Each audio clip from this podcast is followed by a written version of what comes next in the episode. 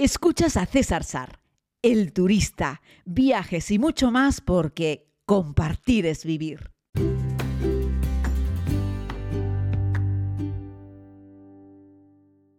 Muy buenos días a todos, querida comunidad. Bienvenidos a este nuevo podcast de viajes.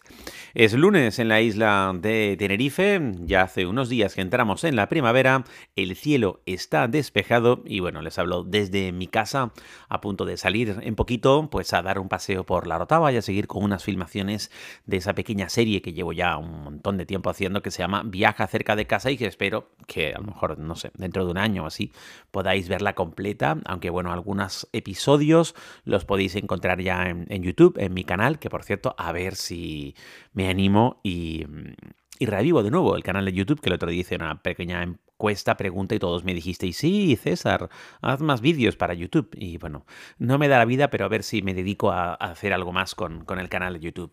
Hoy estoy aquí sobre todo para hablarles sobre United States of America, Estados Unidos, ¿no? Y cómo me gusta siempre ser un poco polémico con estas cosas, porque... Eh, no me gusta nada la gente que dice que todo blanco o todo negro, ¿no? Ese sitio me encanta, ese sitio lo, odio, ¿no?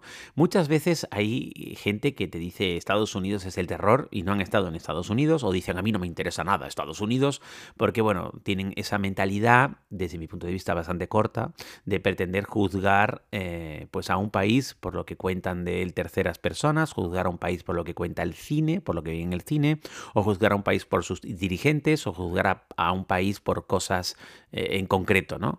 Igual que se ha animado a ir a Irán, a pesar de ser una dictadura y una dictadura religiosa y ser fundamentalistas y todas esas cosas que caracterizan a la estructura gubernamental de Irán. Los ciudadanos, los persas, son encantadores y merece la pena visitarlos y son una cultura súper interesante. Bueno, pues los americanos también lo son. Son muy, muy interesantes. Es un país que merece la pena visitar porque va mucho más allá de Nueva York. Sus grandes ciudades no se parecen todas entre sí. Nada tiene que ver Nueva York con Washington o con Miami, o nada tiene que ver Miami con Nueva Orleans o Nueva Orleans con San Francisco, o ninguna de ellas con, ¿no? con Seattle. Es decir, las grandes ciudades americanas son muy distintas entre sí, se respira un ambiente distinto y una cultura completamente diferente. ¿Y qué me podéis decir de los parques nacionales en Estados Unidos? No nos olvidemos que fue en el año 72 o 75 cuando la primera vez que en el planeta Tierra se declaró un espacio como parque nacional fue en Estados Unidos, y fue Yellowstone, que es mi parque nacional favorito del norte de América. Sabéis que el del sur es Torres del Paine en Chile, el del norte es Yellowstone. Es un parque nacional espectacular. Es uno de los mejores ejemplos de la diversidad natural que hay en Estados Unidos.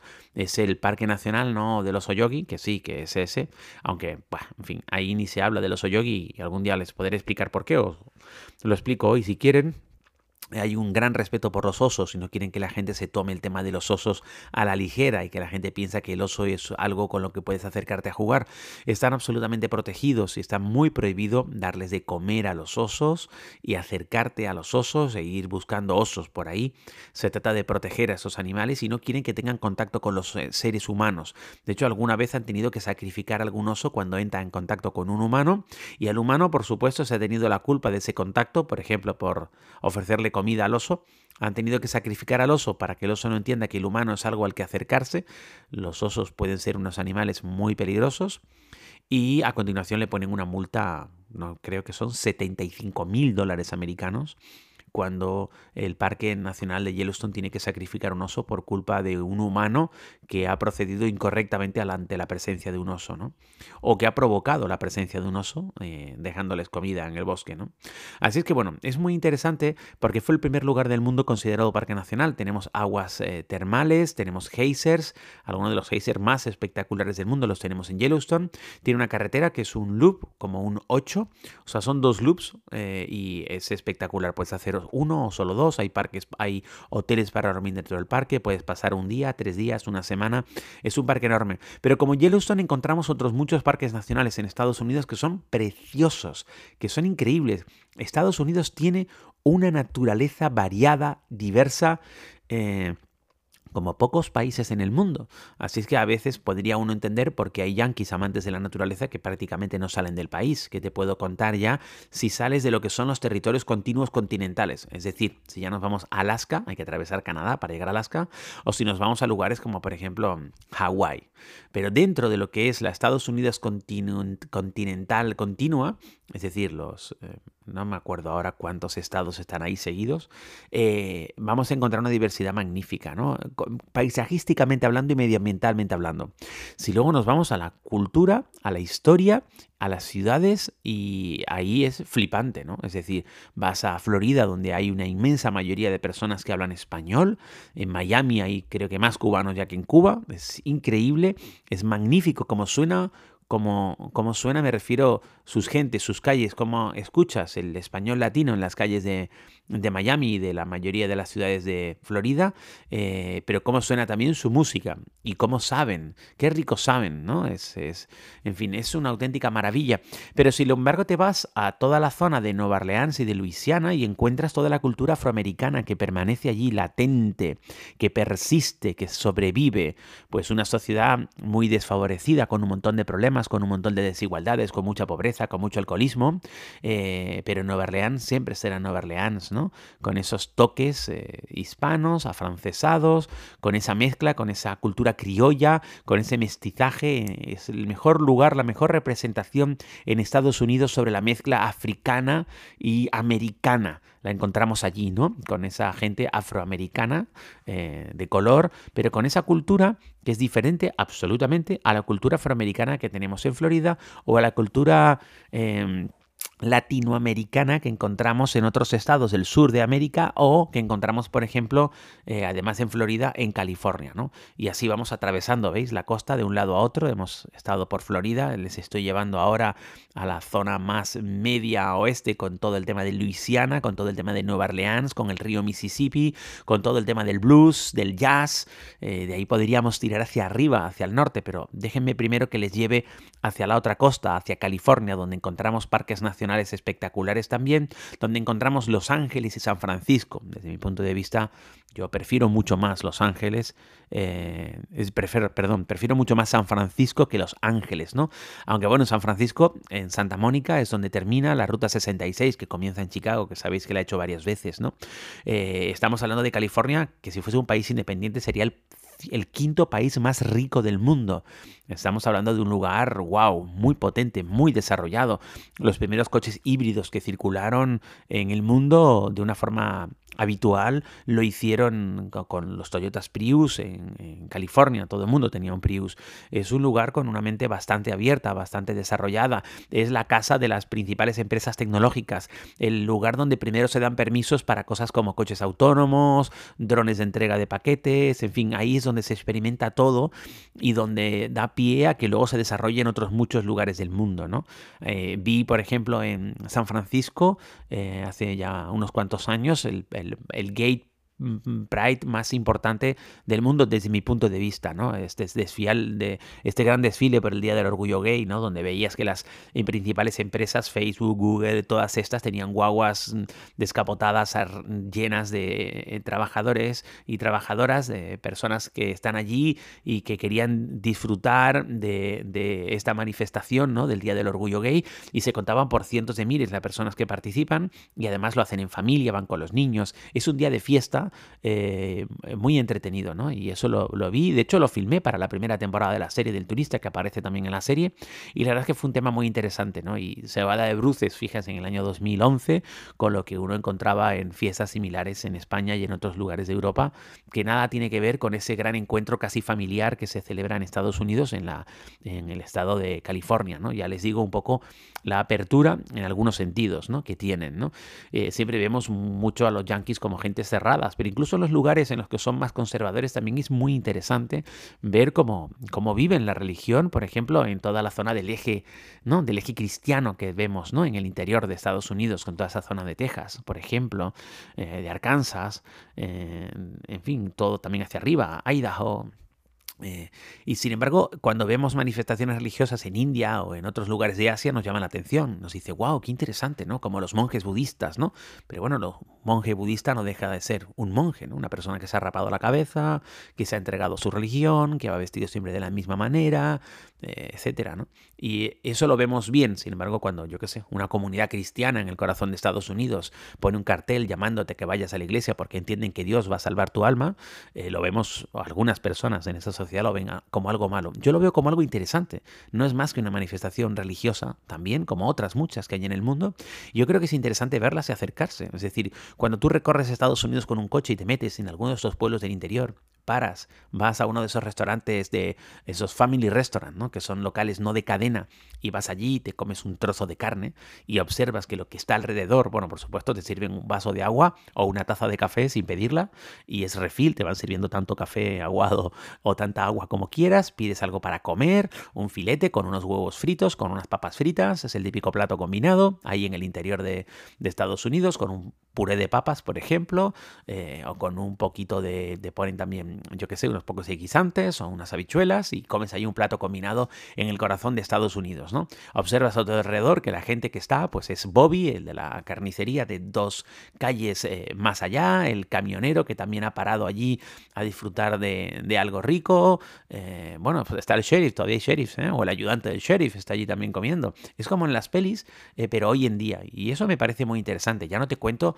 si paras en uno de esos pueblos un domingo y te metes en una de esas múltiples iglesias de madera que encontrarás con eh, campanarios afilados, eh, con una sola torre, en unas iglesias bastante pequeñas, pero muy interesantes, repletas de gente que van allí a, a orar y a escuchar el sermón del Padre el fin de semana. Eso lo puedes hacer, está abierto, ¿no? no hay que comprar un ticket, simplemente tienes que hacer una ruta por el interior de Estados Unidos y observarás como incluso hay como pequeños piques entre las distintas iglesias llamando la atención de los feligreses para sumarse a una comunidad o a otra comunidad. Y no es más que una manifestación religiosa en este caso cristiana, en el corazón de Estados Unidos. Y esos estadounidenses en general son también súper amables, son encantadores cuando te acercas a ellos. También, eh, yo qué sé, si ves un jardín muy bonito en una de esas casas que está perfectamente decorada, eh, que tiene su porche, su silla, eh, su mecedora en la puerta y un jardín muy bonito con un montón de flores y su bandera americana colgada por fuera, si te paras ahí con el coche y te bajas para hacer una foto y a lo mejor está por ahí la señora o el doñito y le dices que es muy bonito su porche y que te gusta su jardín, es muy probable que acabe dándote un vaso de limonada hiperazucarada eh, casera de la que hacen. Eh, no, por favor, no, no se la rechaces. Ya sabéis que me gusta decir que cuando viajas por los sitios y te invitan a algo, acéptalo. Y podrás ver que son una gente muy hospitalaria. Yo eh, tengo muchas anécdotas en el interior de Estados Unidos con gentes de este perfil que son encantadores.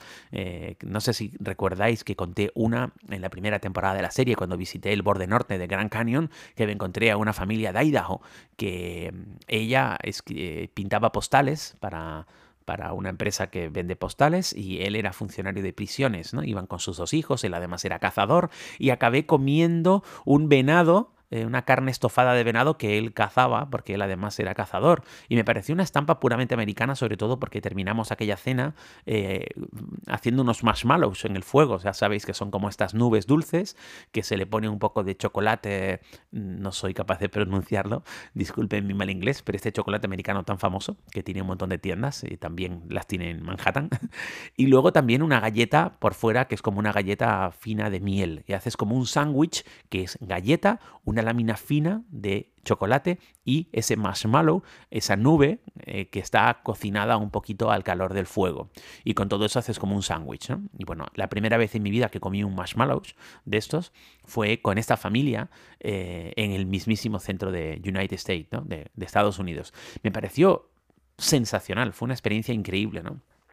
Así es que en Estados Unidos podemos encontrar, pues yo qué sé, ciudades como Seattle, ¿no? Que es una de las ciudades más desarrolladas del mundo, con un nivel de vida altísimo, donde la gente vive pues en edificios de cristal, pero con ventanas enormes, prácticamente no hay muros, es todo cristal, es todo ventanas, y donde la gente no pone cortinas para taparse.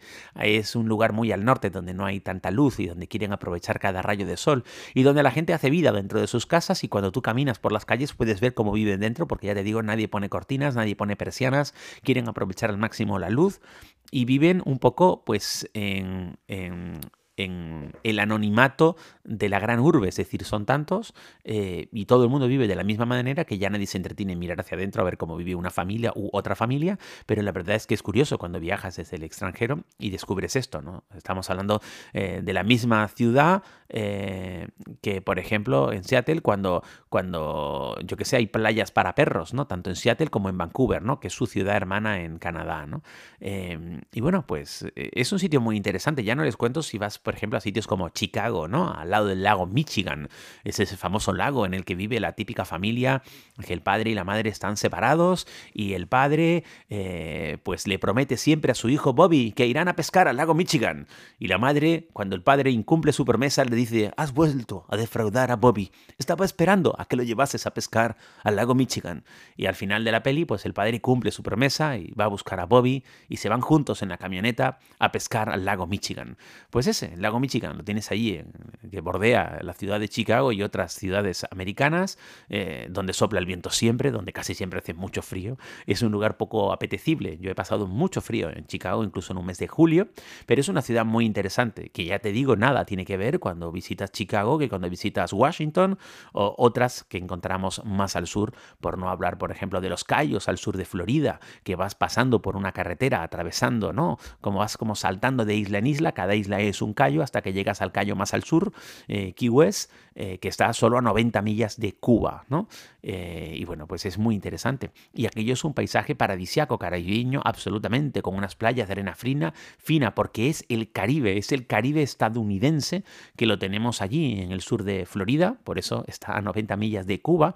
La arena que baña ambas costas es igual, es exactamente la misma. Las aguas están a la misma temperatura. En un lado estás en Cuba, en el otro lado estás en Estados Unidos en la zona continental, aunque son unas cuantas islitas, los de Key West, ¿no? Por no hablar de los parques temáticos que encontramos en Estados Unidos, eh, pues yo que sé, además de los Disney, Warner y todo esto, encontramos también en Florida el Kennedy Space Center, del que me gustaría un día hablar monográficamente en este podcast, porque es para mí el parque temático más interesante que encontramos en el continente americano, porque te va a hablar sobre la historia de la carrera especial y de cómo los estadounidenses, después de mucho esfuerzo y mucho dinero invertido y de mucha inteligencia, de mucha materia gris consiguieron poner al hombre en la luna. Y bueno, desde ahí es de donde salen, han salido todos los cohetes Apolo de todo el programa espacial internacional de la NASA. Y es un lugar que es visitable y que es muy interesante, ¿no? Así es que bueno, por no hablar de, en fin, de que cada presidente de los Estados Unidos tiene un museo en Estados Unidos, no sé si lo sabéis, todos, todos tienen uno, desde Kennedy, que lo encontramos por ejemplo en Boston, tenemos también en Texas eh, al de Bush padre, pero también al de Bush hijo, etcétera. Es muy interesante la cantidad de particularidades que hay en Estados Unidos, un país fascinante que te recomiendo visitar, que no quiere un viaje, que quiere muchos viajes, que yo habré estado, no sé, 30 o 40 veces, no sé, pero más de 30 veces seguro en Estados Unidos y que no me canso de, recorrer y que he tenido la oportunidad de hacer en coche de sur a norte, de norte a sur, de este a oeste, en varias ocasiones, también en la Ruta 66, pero Estados Unidos es mucho más que la Ruta 66. Así es que si tienes prejuicios con este este país, te diría que le dieses una oportunidad y que lo conocieses, que le dieses una oportunidad no solo al país, sino también a sus ciudadanos, a sus gentes, que como todos los humanos que encuentro en cualquier rincón de este increíble planeta, son una gente que merece la pena compartir. Cuídense mucho, mañana será otro día, también en Tenerife.